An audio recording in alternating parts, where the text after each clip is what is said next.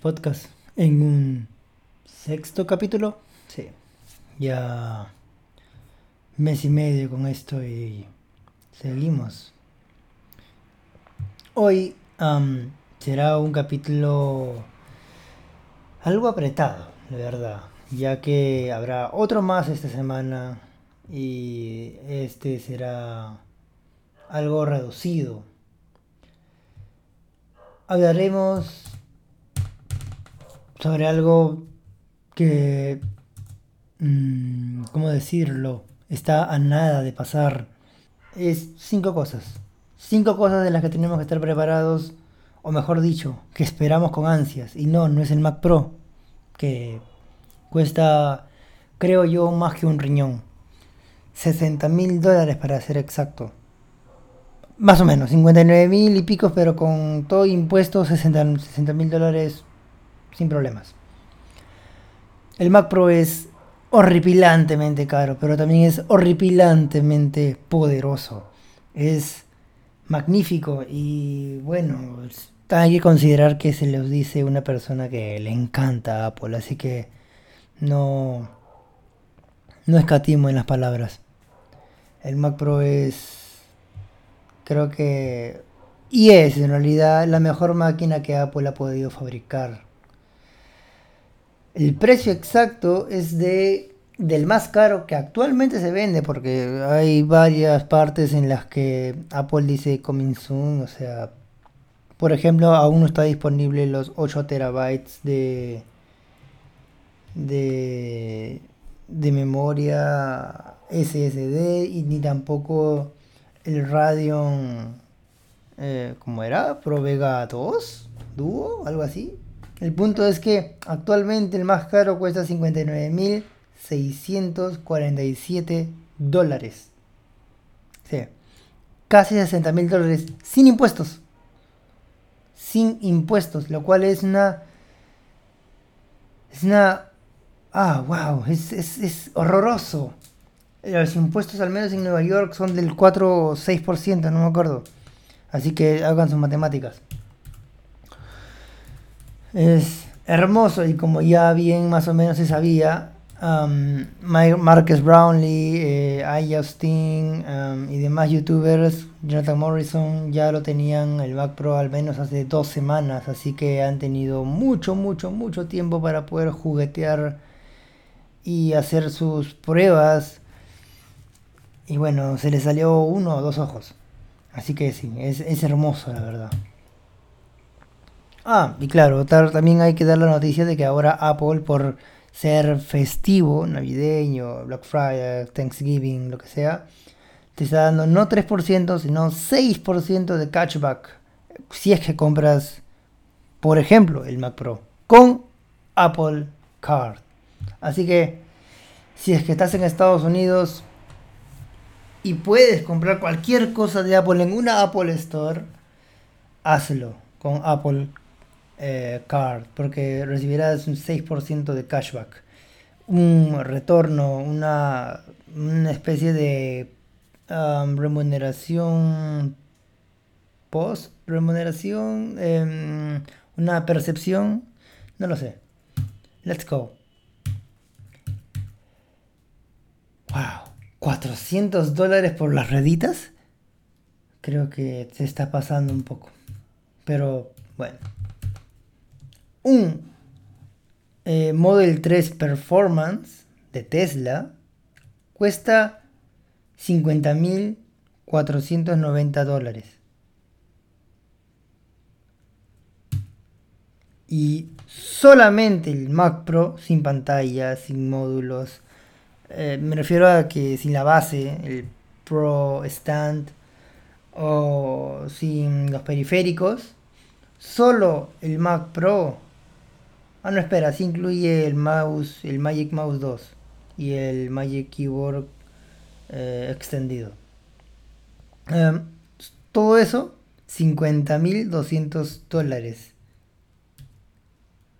O sea, básicamente si tienes 60.000 dólares, o eliges una Mac Pro o eliges un auto último modelo performance de, de Tesla. Es horripilante, la verdad Es alucinante el precio. Pero claro, si es que eres, por ejemplo, un, eh, un editor, un diseñador, una empresa de, diseño, una empresa de distintas cosas que pueden haber que utilicen de verdad el poder que tiene el Mac Pro, pues le vas a sacar miles de dólares a ese Mac Pro y lo vas a recuperar facilísimo y vas a poder comprarte un Model S o un Cybertruck facilísimo. Así que hay em, hay eh, perspectivas y perspectivas. Cada uno tiene sus lo que le conviene. Cada uno hace lo que le conviene y cada uno hace lo que quiere con su dinero. Así que si es que Apple lanza un, un mouse de 80 mil dólares y hay gente que lo quiere pagar, como pasó con el Apple Watch Gold Edition, que costaba 17 mil dólares, pues si hay gente que lo quiere pagar, ya está. Hay gente que no puede, pero quiere. Sí. Hay gente que está así a poquitos, pero quiere aún así. Y ahorra y bueno, se lo compra. Ya. Esto es alucinante. ¿Y ya vieron The Act de Hulu? Yo estoy empezando a verlo y no lo sé. Todo indica que va a ser bueno, pero aún no lo entiendo muy bien. Pasando al tema que de verdad es...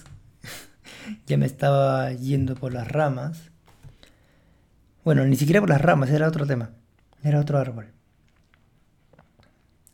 Las cinco tendencias de tecnología del próximo año se dividen, o mejor dicho, eh, las resumo en cinco. Otra vez.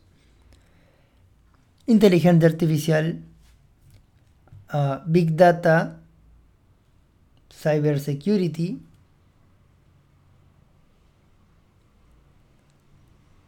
y Internet of Things. Espera, falta uno.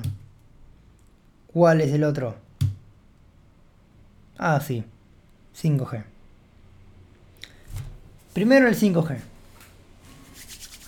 El 5G ya es una realidad en muchos países, la verdad. Es una realidad y según eh, mm, la empresa de tecnología que todo el mundo conoce que sirve para poder medir la velocidad de tu internet en gigabits, eh, digo megabits, pues esa empresa ha sacado una lista de todos los países, o mejor dicho, sí, de todos los países que tienen eh, en su wishlist eh, tener 5G. Y sí, muchos países de Latinoamérica tienen previsto tener 5G para inicios de 2020, al menos en pruebas. Así que Prepárese Latinoamérica, que este año se viene el 5G fuerte. ¿Qué es el 5G? Que, porque claro, eh, el 5G tiene sus ventajas y desventajas. A fin y al cabo aún siguen pruebas en grandes ciudades. Mientras más antenas pongas, eso es lo básico, mientras más antenas pongas, mejor recepción vas a tener. Y menos, eh, aunque parezca contradictorio, menos radiación van a emitir. Em, sin embargo, si en el 4G la, la distancia entre antena y antena tenía que ser por lo menos de 500 metros o un kilómetro sin problemas, aquí tendría que ser de 200 o 500 metros máximo. Porque el 5G, al ser una banda muy grande, Em, se pierde muy rápidamente. Es decir, mientras en el 4G, por poner un ejemplo, podía traspasar cuatro paredes y perder el 5%, 10% de su capacidad, el 5G traspasa una dos paredes y ya perdió la mitad. A eso me refiero. La potencia es menor. Y sin embargo, y eso es lo bueno de usar bandas más grandes, la capacidad, el ancho de banda y la velocidad que puede transferir de transferencia del 5G es descomunal. Mientras que el 4G llegaba en los más en los números más ideales a 1 gigabit por segundo, el 5G supera eso con creces llegando hasta 10 gigabits. Ahora, en números reales, ese entre comillas 10, digo 1 gigabit, se convertía en aproximadamente el 10%, es decir, 100, 110 eh, megabits por segundo de velocidad de internet. Así en la calle. Eso, poniéndolo en perspectiva, pues estaríamos hablando de... ¿Cuánto era? Unos... Uh, mil, o sea, un gigabit básicamente. Un gigabit, un gigabit y picos de velocidad. Lo que entre comillas debería hacer el 4G, pero no lo hace porque es un ideal. En la práctica es totalmente distinto, como les acabo de explicar. Esas son las, ventajas del 5G eh, a, priori. Sin embargo, ya se ha ido rumorando y se ha ido mm, expandiendo las teorías de qué es lo que se podría hacer con el 5G. Entre ellas está la hiperconectividad. Es decir, poder conectar tu coche, tu radio, tu refri, tu televisión, tu celular, todo con 5G. Y ahora tú me preguntarás, hey, hey, pero el 5G no solamente es, no solamente era el red celular y se acabó. ¿Por qué tiene que ver mi refri con el 5G si yo no le pongo 5G? No, no tiene para chip, ¿no? Pues sí, pero no. Actualmente eh, el internet del hogar se transfiere eh, vía fibra óptica. Sin embargo, si el 5G hace lo que promete, que muy posiblemente sí, pues tendremos ya no fibra óptica recorriendo nuestras calles y nuestras casas, sino antenitas que salen de nuestras casas que sacan, o mejor dicho, que recogen el 5G de la calle. Es, es el 5G de la red. Es claro, esto es ultra mega eh, lento en lo que a en lo que a latencia se refiere. Tendríamos una latencia de 5 o 6 milisegundos de, de, respuesta. Sí, tú me dirás, wow, eso es un montón. Actualmente tenemos 11. Pero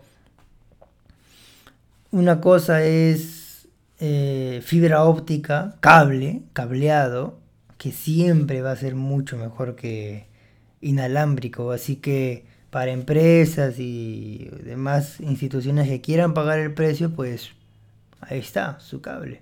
Pero para personas comunes que solamente quieran ver Disney Plus pirata o Hulu estando en Latinoamérica, pueden fácilmente contratar o podrían fácilmente contratar su 5G de su proveedor de internet común para poder utilizar su internet en la casa. Obviamente estaría limitado a la velocidad que, que ellos hayan contratado. Pero el ping ya no sería como ahora. Si ahora hacemos eso con el 4G, uy, uy, uy. El ping no bajaría creo que de 20 o de 30 ms y el internet sería escaso. Muy pocas empresas pueden llegar a los 100, a los 40 mm, eh, megabits por segundo. Eh, vía wifi, vía, digo, vía eh, inalámbricamente en los celulares, por ejemplo, en los chips, datos, vía datos móviles. Y sin embargo, con el 5G eso sería totalmente cosa del ayer. Todos podrían llegar fácilmente a los 200, 500 megabits sin problemas. Y el hogar, las casas comunes, no necesitan eso, necesitan a lo mucho 20, 30, 60 megabits. Y eso lo puede cubrir fácilmente el 5G, haciendo aún más barato el servicio o manteniendo los precios y haciendo que las empresas ganen más. Sí, eso, eso ya se verá con el modelo de negocio que se haga en su momento. Algo que, que dije en, una parte de esta conversación, de este monólogo, es que las refries y las teles y todo estaría conectado. Y los autos también. Y sí, es que eso es parte del punto 2. Internet of Things. O IoT. Em, el Internet de las cosas ya se está utilizando. Ya está en marcha. Sin embargo, cada vez más empresas lo utilizan. Y aunque hay un problema serio con, el, con la seguridad informática dentro de, esas, de esos aparatos, em, se puede decir de cierta manera que, que se puede cambiar, se puede mejorar, como todo. Y aunque no es muy no es muy visto, no es muy para nada, es uno piensa siempre que todo lo tienen bajo control, sin embargo, se sabe por estadísticas que los aparatos, las máquinas, todo lo que tenga Internet of Things, como cámaras inteligentes o eh, televisores o lo que sea, cualquier cosa barra inteligentes o smart, podrán ser hackeados fácilmente ya que las empresas no les toman mucha consideración. Esto ha cambiado, por ejemplo, en lo que a iOS se refiere con iOS 13, ya que ahora Apple, por ejemplo, para empresas como Logitech o eh, Arbo, o si más no recuerdo, ahora ha integrado su Cloud, Internet Cloud, eh, Home Security, algo así, que lo que hace o lo que plantearía sería hacer una capa de seguridad hacia tu internet, o sea, hacia tu router y eh, por ende hacia tus cámaras de seguridad de la marca. Eh, es decir, sería como una especie de cortafuegos, pero más global, para todo. Haciendo, entre comillas, más seguro y más privado tus imágenes, haciendo que no, no te lo roben, pero bueno, que no hackeen tu es. Pero tiene errores también. Ojalá las demás empresas también lo imiten. Eso es algo que la verdad, en lo que a seguridad se refiere, no interesa. Ojalá lo imiten para que todo sea más seguro. Y esto nos lleva al tercer punto, ciberseguridad. Que no solamente es camaritas, eh, cerraduras, que también sino también los asistentes virtuales y la ciberseguridad con respecto a nosotros. ¿Por qué? Porque ha habido muchos casos en los que mucha gente dice, hey, yo jamás dije Alexa, ta, ta, ta. Sin embargo, minutos después de haber estado hablando de, no sé, X cosas, me aparecía una sugerencia de Amazon. ¿Qué pasó? Mm, después de muchas eh, preguntas, inquietudes, Amazon después respondió que sí grababa, reconoció que sí grababa em, a sus usuarios, pero que era para uso, como dijo, para uso mm, profesional, para mejorar a su servicio, es lo que siempre dicen. Usaremos tus audios y tus cosas para mejorar nuestro servicio. Bueno. Amazon, por ejemplo, poniendo un ejemplo muy, muy, muy real, si es que tú estás suscrito a Amazon Prime, Amazon literalmente sabe qué, qué comes, qué ves, qué escuchas, dónde estás, qué te gusta. Sabe todo de ti. Porque si usas Amazon Alexa, le estás diciendo a cada rato, abre la puerta, me voy, sube las, este, sube las cortinas, buenos días, buenas noches. Le estás diciendo, si es que usas Amazon Prime eh, en comidas, en la tienda, que es prácticamente para eso que lo, usan, Estás diciéndole, hey, me gusta comer eh, papas al hilo, ah, me gusta, no me gustan las verduras, ah, me gusta la carne. Y si estás eh, viendo Amazon Prime Video, te, me gusta tal película, tal no, me gusta esta serie. Si escuchas música con Amazon Music, estás diciéndole que te gusta escuchar, que lo que no te gusta y así sucesivamente. Si es que tú estás suscrito a Amazon Prime, tu privacidad es un asco. Así de sencillo.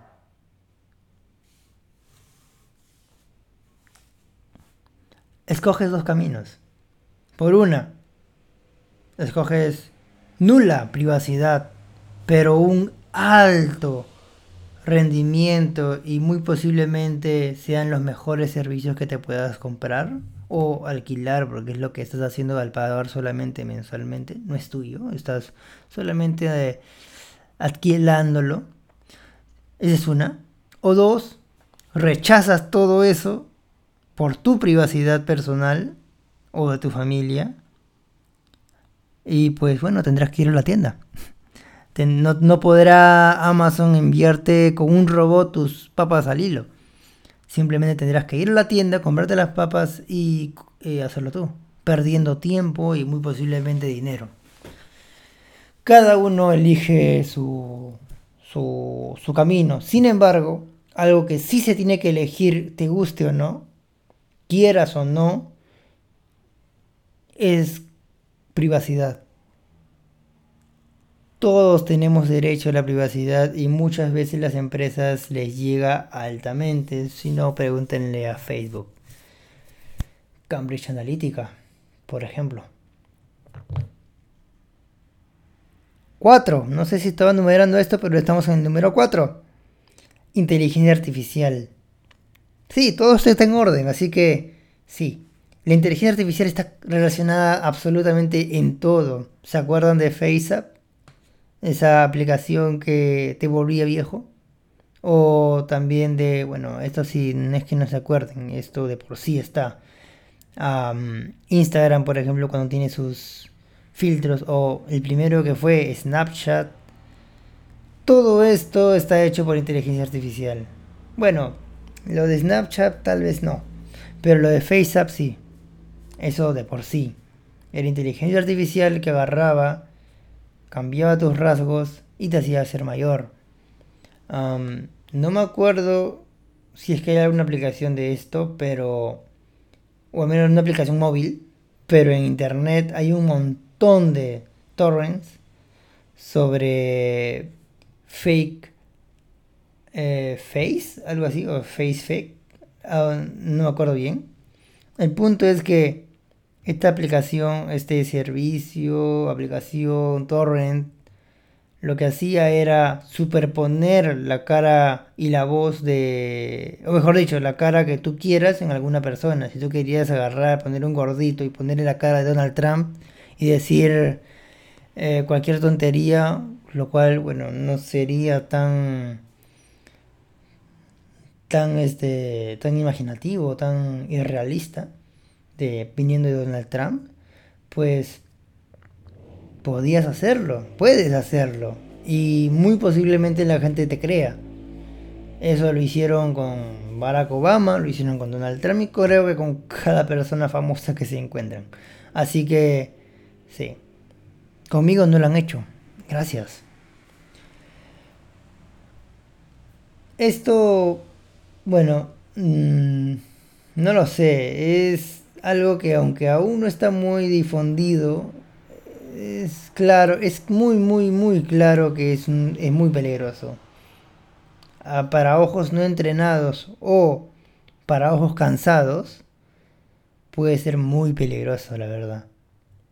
Esto es lo que puede hacer el, la inteligencia artificial. ¿Se acuerdan de... ¿Cómo era? ¿Watson? o Jackson, no, Watson, sí, la inteligencia artificial de IBM. Era hermoso, aunque dicen que Google lo, le ganó con su eh, xCloud, creo.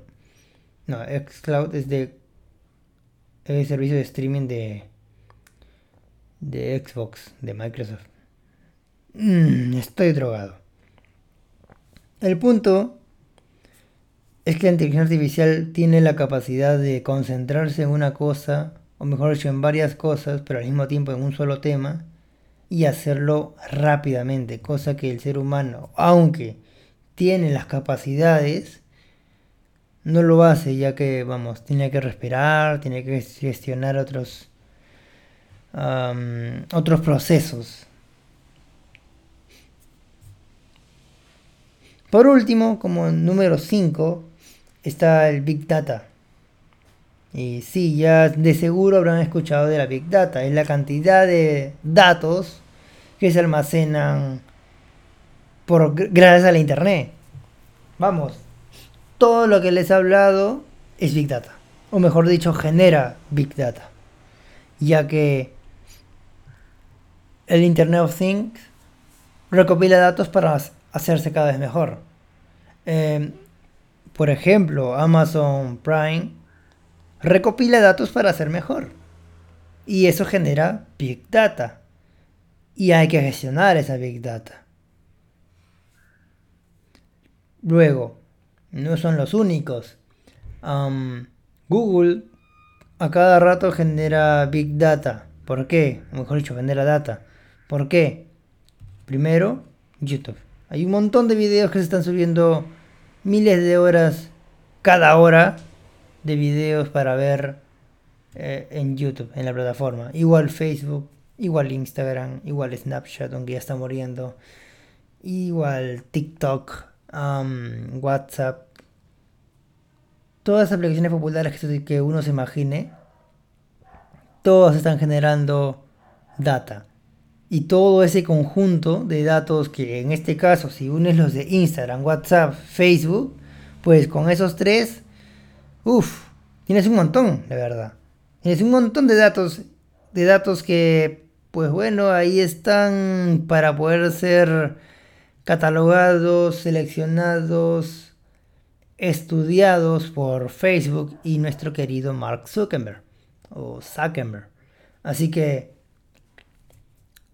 bueno, los dejo en, consideración todo esto y espero hayan espero en serio que hayan pensado o al menos empezado a concientizarse en este en esta con este internet con este nuevo mundo.